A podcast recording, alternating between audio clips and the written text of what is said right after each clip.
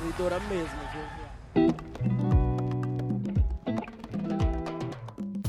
Olá, seja bem-vindo a mais um episódio do Aqui Não Violante. Eu sou o Gabriel. Eu sou o Anderson e esse é o seu podcast sobre negritude, viadagem e cultura pop. Isso aí. E hoje a gente vai falar de quê, Andy? Racismo nos relacionamentos amorosos, Gabriel. Acho que tá pesado. Esse, esse título tá pesado? Eu acho que esse título tá pesado, mas eu acho que é verdade, né? Existe isso? Racismo em relacionamentos amorosos? Pode acontecer, mas não é o ideal. Será que a gente tá pronto? Não, mas a gente vai assim. Eu não tô pronto, não, mas assim, é na cara e na coragem, né, gente? Bora lá. Então tá. E aí, Gabriel? Vamos falar desse tema que é tão delicado, considerando que a gente, quando tá num relacionamento, né, afetivo, amoroso, afetivo sexual, enfim, é, a gente espera tudo menos ser alvo de qualquer tipo de preconceito, né? E eu acho que o racismo é um dos mais cruéis. Você acha que é possível ter racismo dentro de um relacionamento afetivo e amoroso? Ô Andy, eu acho que sim. E acho que sim, principalmente por uma coisa que muitas vezes quando a gente está num relacionamento amoroso, isso vem junto, que é um viés que é criado no momento que a gente estabelece essa conexão amorosa, essa conexão afetiva com as pessoas, né? Então, é, a partir do momento que a gente estabelece, eu estou com fulano, fulano me ama, este viés é colocado ali, onde que essas situações, onde que pode haver o racismo, onde que pode haver uma depreciação da pessoa por qualquer atributo que ela tem ou por qualquer característica dela, acontece no relacionamento, mas não é visto sob esse olhar. Uhum. Porque tá sobre essa nuvem, essa cortina que é estou apaixonado. Como que eu sou racista se eu estou apaixonada por você? Sim. Sabe? Como que eu sou homofóbico se eu sou gay e eu estou com você que também é um, outro gay, né? Então, a- a- essa cortina do amor, né, do relacionamento, eu acho que dificulta as pessoas perceberem, mas eu acho que acontece, sim. Acontece com muita frequência de maneiras que talvez a gente nem percebe que está acontecendo por isso. Você acha que essa cortina do, do afeto é a mesma que tá contida na frase eu não tenho nada contra, até tenho amigos que são? Não, porque eu acho que essa a gente ainda consegue identificar com muita clareza o que é tá vazio, sabe? Que é Sim. só uma resposta evasiva ou de defesa. Tá. Né? Nessa frase a gente vê isso, mas na frase, como que eu sou racista? Eu te amo, eu tô com você. Sim. Porque a gente assume que o afeto vai despindo as pessoas de todos os preconceitos ou de todas as abordagens racistas estruturais que ela carrega antes de conhecer a pessoa. Claro. Até porque, assim, né, eu acho que o preconceito, ele é algo também, assim, é é só uma, uma ideia preconcebida que não passa pelo filtro da razão, né? Que você não, você não tem nenhuma, nenhuma informação além da que você preconcebeu. Acho que racismo é uma coisa muito mais profunda, além de ser crime, obviamente, acho que é importante deixar aqui claro.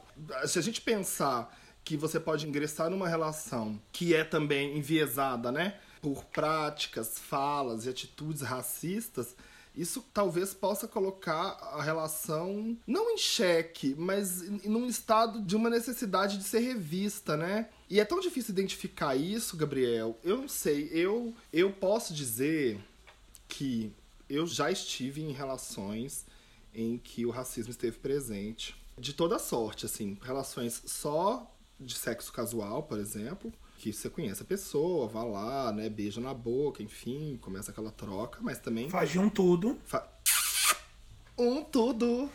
E tem as relações afetivas mesmo, né? Assim, em relacionamentos afetivos que ficaram, se transmutaram em namoros, eu não tenho uma experiência nada vasta, né? Assim, não tive mesmo, assim, não tenho como fazer, tipo, toda uma narrativa, mas tive casos. Eu acho que esse ponto que você falou é importante porque muitas vezes a gente acha que nos relacionamentos, não só afetivos, mas os sexuais, esses encontros rápidos, esse tipo de situação pode não acontecer. E aí, enquanto você falava, eu lembrei de uma situação que aconteceu e que hoje, em retrospecto, eu consigo ver isso dessa maneira. E aí eu não sei até que ponto que a gente tem disclaimer, ou eu não sei até que ponto que a gente tem faixa etária no nosso podcast. Então acho que eu vou falar uma coisa 18 mais nesse momento. Ah, ok. Então, ouvintes, Vocês foram avisados. Tá. Eu lembro de, um, de uma troca de mensagens com um cara e eu mandei uma foto, mandei um nude. E a resposta dele de volta foi que ele adorava rola preta. Eu adoro uma rola preta. Ai, gente, é muito constrangedor. Gays, parem de fazer isso. E aí eu fiquei pensando quantas vezes ele falou pra outras pessoas que ele devia estar trocando mensagem, que talvez não tinha a mesma cor que a minha, que ele adorava uma rola branca, que ele adorava uma rola mestiça. Adoro uma rola guatemalteca. Exato. Tem, tem várias por aí, tá, gente? Tem de todos os tipos, então é.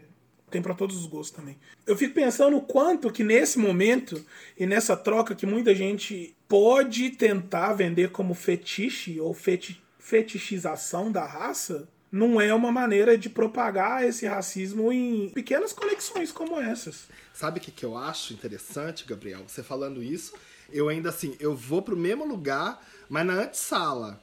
Na verdade, as pessoas que estão no Tinder e em outros aplicativos, eu falo Tinder porque daí assim é mais universal, né? Todas as orientações sexuais estão ali. Mas assim, existe uma afinidade de aplicativos de encontro, né? O Tinder é uma delas e tem outros 150 é, para nichos mil. Mas as pessoas já colocam lá na descrição sem nenhuma vergonha esse tipo de coisa. É assim, se você quiser estar comigo, saiba que você será objeto de racismo. É basicamente isso. E se você não quiser ficar incomodado com isso, aceite a minha forma de racismo aqui como uma demonstração do meu afeto e do meu tesão e do fetiche que eu tenho.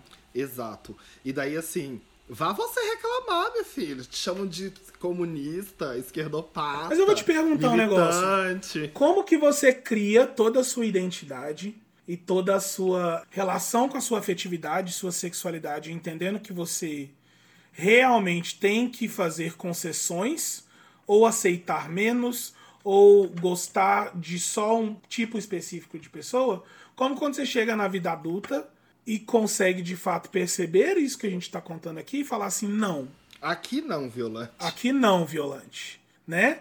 Como que a gente sai desse lugar onde, enquanto a gente crescia, tudo que a gente recebia era bombardeado? É que sim, na verdade, você é objeto de fetiche, você é objeto, você é objeto. Você é algo que as pessoas vão querer usar dessa maneira, desconectada de emoções. E aí eu fico pensando, Anderson, que a dificuldade de identificar racismo é, em relacionamento, seja ele de qualquer ordem que ele tiver, é um pouco até antes da antessala. Acho que a gente não chegou nem no jardim ainda dessa casa. Que é como. Que tipo de mensagem que a gente foi recebendo enquanto a gente crescia, de que tipo de, de afeto que a gente podia aceitar, e a chegar nesse ponto de traduzir o racismo em fetiche e não reclamar disso porque é o que eu posso aceitar pra mim, é o que eu mereço.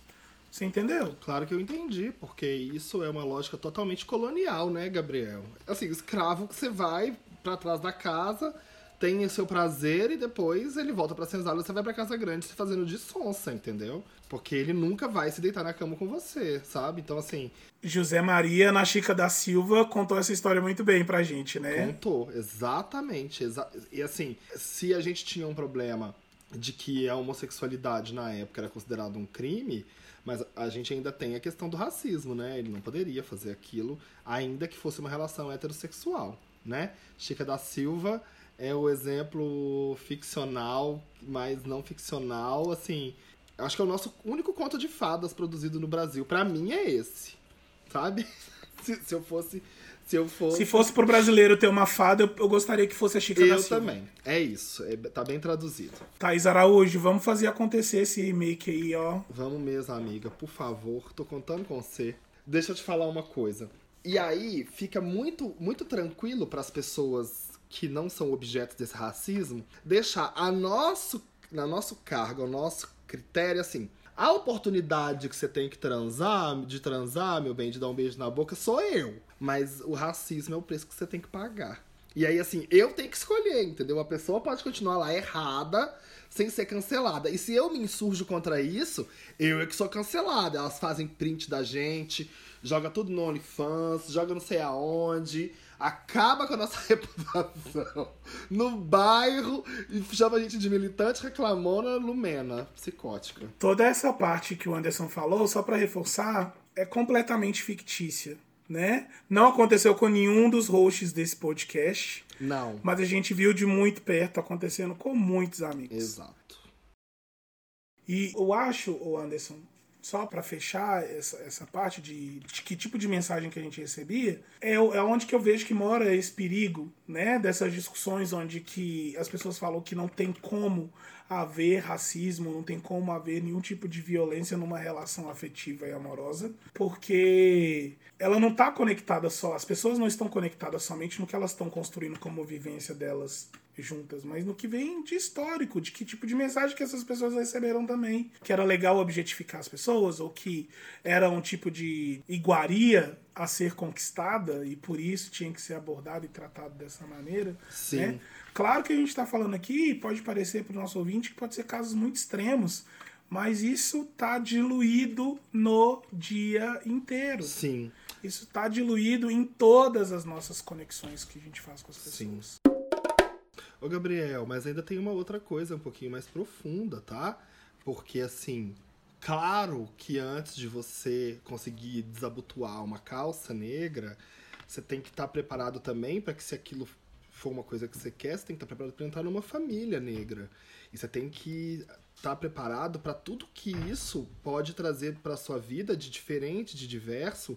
Você é, se conectar com o modo de ser, com a ancestralidade, com muitas vezes com a alegria, com os signos que essa família traz, é, com a, a forma com que eles lidam com a vida, com as questões sociais, é, com as questões religiosas. Eu acho que é muito importante trazer isso. Então, assim, se você não tiver afim de abraçar isso, afim de se conectar com isso, também, se você conseguir só uma transa, tanto faz, entendeu? Não- é muito mais profunda essa situação, sabe? É muito mais profunda. Você tem que querer fazer parte de uma família negra. E assim, não é a mesma coisa. Você acha que é aí que nasce toda a. não toda, mas uma parte da problematização dos relacionamentos é, interraciais, o famoso palmitei? Será que nasce aí essa discussão toda? Porque do jeito que a gente está falando aqui, é um exercício de, de reconexão e de redescobrir quando você está se relacionando com alguém de uma raça diferente da sua. Exato. E talvez entendendo que isso é um trabalho pesado de ser feito e às vezes como as pessoas concluem ele com muita dificuldade, será que vem daí essa discussão que as pessoas pretas, por exemplo, não deveriam palmitar para não precisar de passar por isso tudo? Você acha que tem um pouco disso? Olha, assim, na verdade, é, é tão difícil, assim, essa pergunta que você me fez, que eu fiquei todo desconcertado aqui. Porque, assim. A gente já se fala, tá? Eu tô com saudade, tá? Minha irmã chegou, abriu a porta, lógico, né? Maravilhosa. Tá vendo? As pessoas que se relacionam com uma família negra têm que estar preparadas pra isso. Não existe bater na porta. Entendeu? É- A gente entra, canta e depois a pessoa se vira pra se, vira pra se virar, entendeu? Que tem porta. É, quiçá tem porta. E é isso, entendeu? Esse é babado. E assim, eu já tô, tipo, quase nem pedindo pra cortar essa parte. Que ficou legal. Porque eu acho que vai ficar muito exemplificativa. Mas é isso, entendeu? Eu acho que quando a gente fala sobre o tema palmitagem, primeiro, assim, é muito problemático. Porque assim, você simplesmente caga na subjetividade da pessoa negra, né? Você não vai ter subjetividade, entendeu? A sua subjetividade pertence a mim que te colonizei. A sua subjetividade não pertence a você. Então, assim, quando você tiver um relacionamento com alguém, esse relacionamento, sob a minha ótica, vai ser, como que eu posso dizer, categorizado, né? Etiquetado. Ele não pode ser só um relacionamento como todo mundo tem, entendeu? Então, assim, eu acho muito difícil falar sobre isso. E, assim, pra não fugir muito da sua pergunta, acho que o primeiro passo pra pessoa não cair nisso é realmente não ser racista, né? É um passo, assim, que muita gente esquece. E é um passo que talvez é o mais simples de todos. Na verdade, não. É o passo que não é o mais simples de todo, mas é o mais fácil das pessoas ignorarem. Como resolver todo este BO é só não ser racista. É. Vamos falar então sobre palmitagem, eu acho, tá? Primeiro, o que, que esse termo significa? Eu, de fato, não tenho contexto histórico, acadêmico de dizer onde ele começou. Mas eu posso dizer onde ele terminou. Terminou no dia que eu entendi que o fato de eu me interessar por uma pessoa branca não faz de mim absolutamente nada a não ser eu mesmo. Eu me interessei por aquela pessoa porque ela é ela. E muito provavelmente porque, de uma forma correta, agradável e humana, ela se conectou comigo. Mas eu já ouvi isso algumas vezes e eu me senti assim, muito constrangido, porque assim, o cara que é branco e fica comigo, ele é premiado com o troféu desconstruído do ano. É a pessoa inclusiva, ele é o ápice da modernidade, do da inclusão, é o auge. É a gay que chegou lá. É, ela chegou lá, ela venceu tudo, ela quebrou todas as barreiras. Pode adicionar no currículo. Não, é, no LinkedIn delas tem, fico com pessoas negras. Agora, eu sou palmiteiro, um termo pejorativo, porque assim, eu não posso ter subjetividade, entendeu? Eu tenho que fazer o que esperam que eu faça. E aí, Gabriel, como que eu abraço esse discurso, assim? Como, como que. Na verdade, não é como eu abraço, mas como que eu me desvencilho disso, né? Como que eu, que eu me empodero da minha subjetividade, isso que eu quero dizer. Como que eu me empodero da minha subjetividade e saio do estereótipo ou dessas bandeiras que colocam na gente, dessas etiquetas? É simplesmente vivendo o amor como tem que ser vivido, entendeu? Assim, amando a pessoa, não porque ela é uma coisa, mas apesar de tudo que ela é, sabe? Eu acho que assim o amor é construído, né? Eu acho que é quando a gente conhece tanto a pessoa e se conecta com tantos lados dela que o amor consegue superar aqueles lados com os quais você não se conecta. Mas eu digo para vocês, racismo tem nome e eu acho, a minha opinião, é que ele não cabe numa relação afetiva, de verdade, assim. Não adianta nada eu chegar numa relação e te colocar o tempo todo para ser uma pessoa que você não é. Assim como relações, por exemplo, que são costuradas pela homofobia, né? Que fica querendo moldar o comportamento do seu companheiro o tempo todo, senta com a perna aberta, não usa essa camisa rosa, é, abaixa essa Britney, coisas desse tipo que assim, isso dói em todas as gays, né? Porque ninguém quer ser chamado de afeminada. Mas agora a gente, quando a gente fala, porra, vocês estão sendo racista, daí não, imagina eu? Eu nunca. Pois é. Escuta até Margarete Menezes no carnaval, que é assim que elas falam com a gente. Nosso rosto tá nervoso, né? Vocês entenderam. Aqui, uma outra coisa que eu queria falar. Também, dentro dessa esteira de subjetividade, Gabriel, é muito importante a gente refletir que enquanto nós crescíamos, você e eu, a gente não tinha nenhuma representatividade, a gente já falou sobre isso. Sobre beleza, igual a gente comentou, tinha a revista Raça Brasil que trazia assim me, as mesmas pessoas praticamente. E nenhuma delas parecidas com a gente. Não.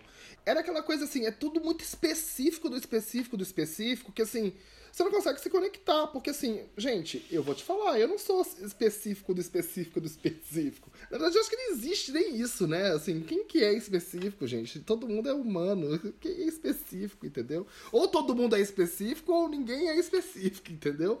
Eu acho que talvez todo mundo é. É comum ser específico, então, né? Sei lá, tô viajando. Eu tô te entendendo. É, fato é que não tinha muita representatividade. Então, eu também, enquanto homem negro, que cresci, quando eu cresci, eu abri a revista Capricho e via Nick Carter, eu via Justin Timberlake, é, Rodrigo Santoro, que hoje eu acho feio pra caramba, vocês vão me desculpar. Paulinho Vilhena, gente, pelo amor de Nossa, assim, é difícil, tá? Gente, é... como você abre, abre, uma revista? Sério mesmo, não, não tô brincando. Como que você abre uma revista? Era capa de revista. Não, Bruno capa de Luca era capa de revista. É isso, cara. Eu tô é morta. Então, assim. Você tá falando disso? É exatamente isso, né? Me... O que a gente recebeu de código nessa época, enquanto crescia, era que tinha que entender que isso era o máximo que a gente poderia conseguir. Sim. E qualquer coisa abaixo disso estava vindo melhor que a encomenda, né? É. Você fazia os testes da revista Capricho? Fazia. Ai, Eu também. cara, isso, isso revela muito que tipo de gay que a gente é.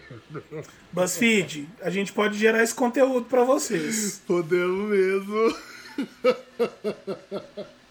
Ai, Mas eu- fiz, eu fiz os testes sim, e aí pra quem escuta a gente aí e não conhece a revista Capricho, ou a revista Querida, eram revistas é, Toda teen. toda teen, eram revistas é, quando existia a revista física, né? Quando isso era uma mídia feita para um público específico que eram as jovens meninas, adolescentes, início da sua vida adulta, mas era altamente consumida pelas bichas amigas dessas meninas, jovens, adultas, crescendo e descobrindo o mundo, enquanto a gente também estava lá descobrindo, porque a gente era muito amigo delas. E aí a gente era obrigado a ver posters de página inteira de Leonardo DiCaprio em O Homem da Máscara de Ferro, que é um filme que ele tá horroroso, todo desgrenhado, não tá bom, e achar aquilo o ápice da beleza humana, tipo assim, é o topo da humanidade. Isso aqui é o exemplo do ser humano mais bonito do mundo, meninas.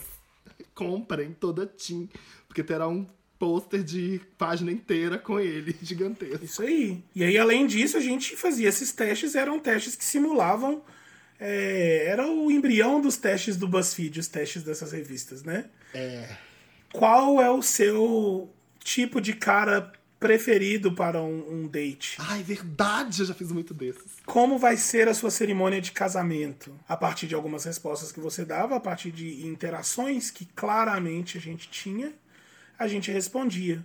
A diferença é que eu, gay, preto, não tinha nenhuma dessas experiências para eu poder responder. Sim. Então o que eu fazia? Eu replicava as experiências que eu via das outras pessoas, ou que eu via na TV. E o que, que eu via na TV? Era todo mundo menos alguém parecido comigo tendo essas experiências para responder essas perguntas. Amigo, mas eu posso te falar uma coisa? Até se eu fosse um cara hétero, por exemplo, quem, quem que eu ia projetar esse teste? Na Luana Piovani, na Ana Paula Arósio, na Débora Seco e na Carolina Dickman, que até hoje não fez 18 anos numa novela. Eu tô mentindo? Não tá mentindo. Cara, eu vou te falar uma coisa. Na nossa época, a MTV não me prestou pra colocar um DJ, um VJ negro. Eu consumia a MTV e eu via Chris Couto, ruiva, apresentando Top 10 USA. Queria ser ela. Que só, só passava clipe do Puff Daddy, Notorious B.I.G. E, tipo, eu tipo, tinha que ver a Chris Couto apresentando, entendeu? Tipo assim, eu não tinha nenhuma conexão. Como que eu vou criar no meu imaginário e projetar também uma relação de gente com al- alguém que fosse parecido comigo? Não tem jeito. Nem sendo hétero, nem sendo gay, nem sendo pan.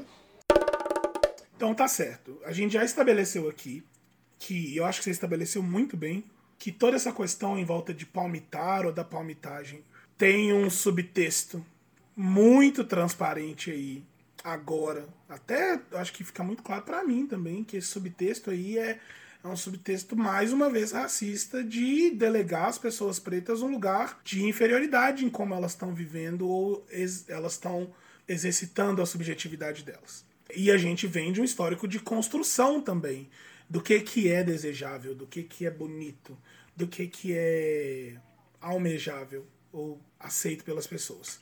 E aí eu tô fazendo esse gancho para te perguntar, quando que foi que você começou a achar homem preto bonito? Oh, então, eu acho que. Sabe quando eu comecei a achar homem preto bonito? Quando eu comecei a ter relações em que me diziam que eu era bonito, sabia? Eu acho que foi muito a partir de mim mesmo. Porque eu sou bonita pra caramba, né? Toda Maravilhosa. natural, sabe? Nó, elas são tudo cotada. Eu acho que é a partir disso, sabe? A partir desse momento, acho que quando eu comecei a me enxergar como bonito, aí eu comecei a enxergar as outras pessoas como eu como bonitas. E assim, gente, quando eu falo como bonitas, eu tô falando assim, beleza e começar a me projetar numa relação com pessoas como eu. Que ainda não veio, mas virá. Jogou no ar mesmo. Sim. Mas o que, que acontece? Se a gente for parar pra pensar e fazer um, um paralelo, né, com toda essa revolução que a gente tá vendo em termos de diversidade na cultura pop, na mídia, na política, na academia, nas universidades, enfim, na produção do conhecimento, é, eu acho que pra quem tá vindo agora é mais fácil se reconhecer e projetar uma relação com alguém que se pareça consigo, sabe? Tá, tamo longe ainda do ideal, mas acho que tá começando a a coisa tá começando a ficar um pouco mais palpável assim, em termos de representatividade na minha opinião, mas assim, é uma opinião ainda não tá enxergando- Específica, do específico, do específico, do específico. É. Porque assim, eu também tenho vários recortes de idade, classe, escolaridade, posição profissional, enfim, que me fazem também ver o mundo com todas essas lentes. E assim, todas as vezes que a gente vai ver o mundo de outra forma, a gente tem que tirar lente por lente, le- e ir tirando, e tirando, e tirando, elaborar até que você constrói uma opinião. Mas isso eu acho que é um exercício válido possível, né? Assim, a gente também entender que a gente não é uma sumidade em todos os assuntos. Mas a gente gostaria de que pelo menos os assuntos fossem debatidos com justiça. Não é você chegar pra um cara no Grindr e falar com ele, olha, você tá sendo racista, e você tomar de volta uma ofensa, como tipo, você tá me enchendo o saco porque eu falo como que. Não, cara, melhora, pô. Não é não? O que, é que você acha, amigo? Eu concordo com tudo isso que você falou, Anderson. Eu acho que, mesmo concordando com isso, eu não posso deixar de reforçar que isso pra mim ainda parece como um pouco utópico, porque a gente não tá nesse lugar ainda. A gente não tá nesse lugar onde as pessoas conseguem enxergar que essas coisas acontecem claramente e nem conseguem estabelecer conexões onde que essa discussão